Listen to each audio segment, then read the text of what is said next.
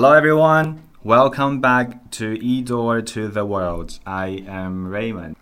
Hi, it's Fika here. Today, our focus is on a crucial topic environmental pollution in Bangladesh and its effect.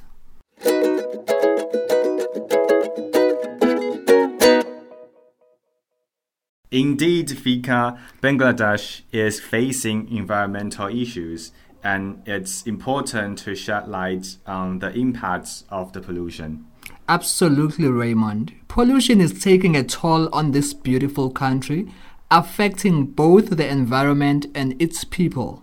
Okay, let's get into the news article. Fika, what do you think about the news? Raymond, the alarming rate at which pollution is increasing, the article highlighted a significant drop in air and water quality. That is concerning. Okay, um, let's break it down. How does pollution affect the air and water? Well, Raymond, pollution makes the air unhealthy and can lead to severe health issues. Water pollution means our rivers and lakes are becoming contaminated, impacting both humans and wildlife.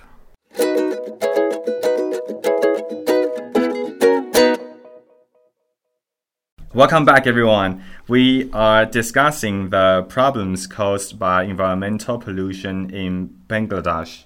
Yes, Raymond, there are a number of issues. One major concern is the loss of biodiversity. Animals and plants are losing their habitat.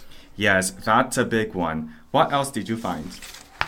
The earth is getting warmer due to pollution, creating a chain reaction of problems. Soil erosion is another critical issue, making it very hard for farmers to grow food.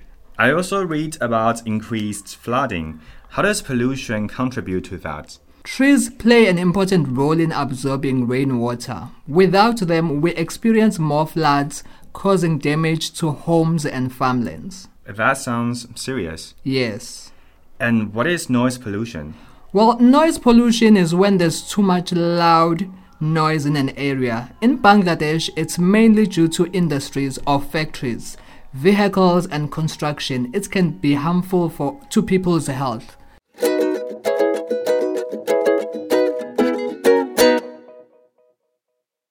Welcome back, everyone. Fika, um, can you please pick three words from the article and use one of the words in a sentence?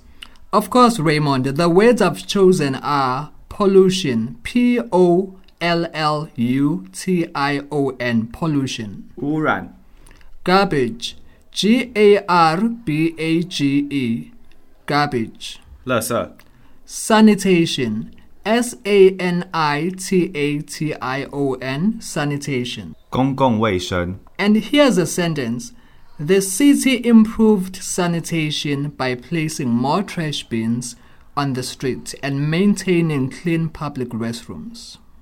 Great choice. Now, let's have a discussion question. Fika, is there a question you would like to ask our loyal listeners based on the article? Sure, here's a simple question What can people in Bangladesh do to help the environment? That is an important question.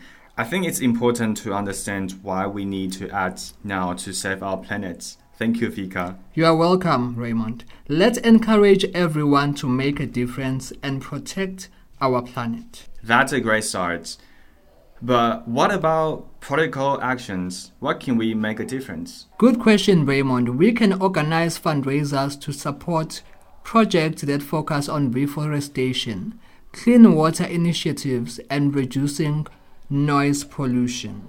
Students can learn about these issues and share that knowledge with others. Second, they can participate in eco friendly projects or fundraisers at school. And third, they can reduce their own carbon footprint by saving energy and being mindful of waste. Excellent advice, Fika. Now, for our discussion question, how can we, even from a distance, supports countries like Bangladesh in their efforts to prevent environmental pollution? I love that question, Raymond.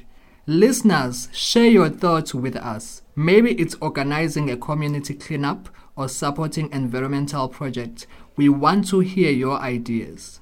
That's a great start. What's the next solution? Planting more trees. It's like giving the earth a breath of fresh air.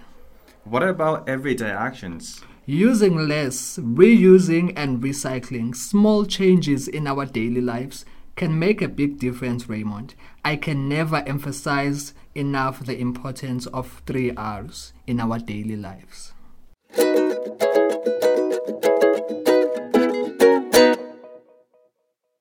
Welcome back. Let's explore more ways to address environmental pollution in Bangladesh. Right. Education is key, Raymond. We need to teach others about the importance of a clean environment. Absolutely, Fika. Choosing sustainable products is another impactful step.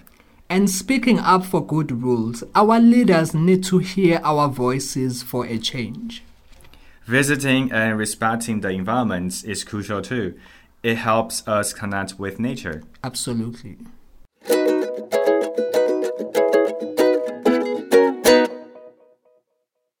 Okay, um, before we wrap up today, Pika, um, let's remind everyone of our question for today. Of course, Raymond, the question is what can people in Bangladesh do to help the environment?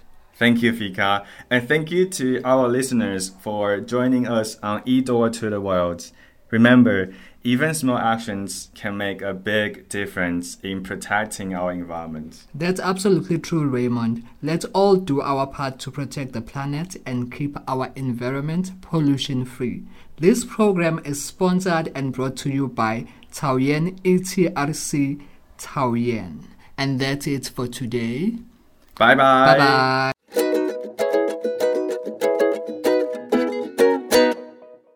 好，同学们，我们今天的 podcast 就结束喽。这集是我们这学期的最后一支，也是最后一周的 podcast。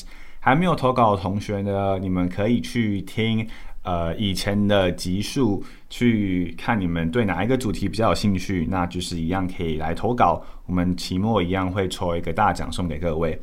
最后就是祝各位同学们期末考顺利，然后 Happy New Year，新年快乐，拜拜。